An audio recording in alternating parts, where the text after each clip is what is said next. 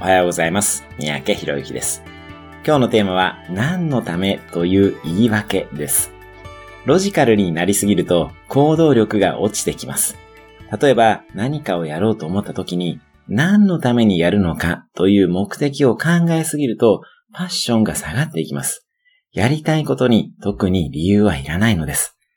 何のためを考えすぎないようにしましょう。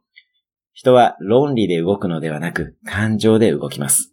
目的意識は当然素晴らしいですが、あくまでそれは論理に過ぎません。感情をしっかり見つめ、ワクワクすることをどんどんやっていきましょう。ワクワクに加え、ちょっと怖いという気持ちも大切です。怖いこと、リスクのあることに挑戦するからこそ成長し、リターンがあります。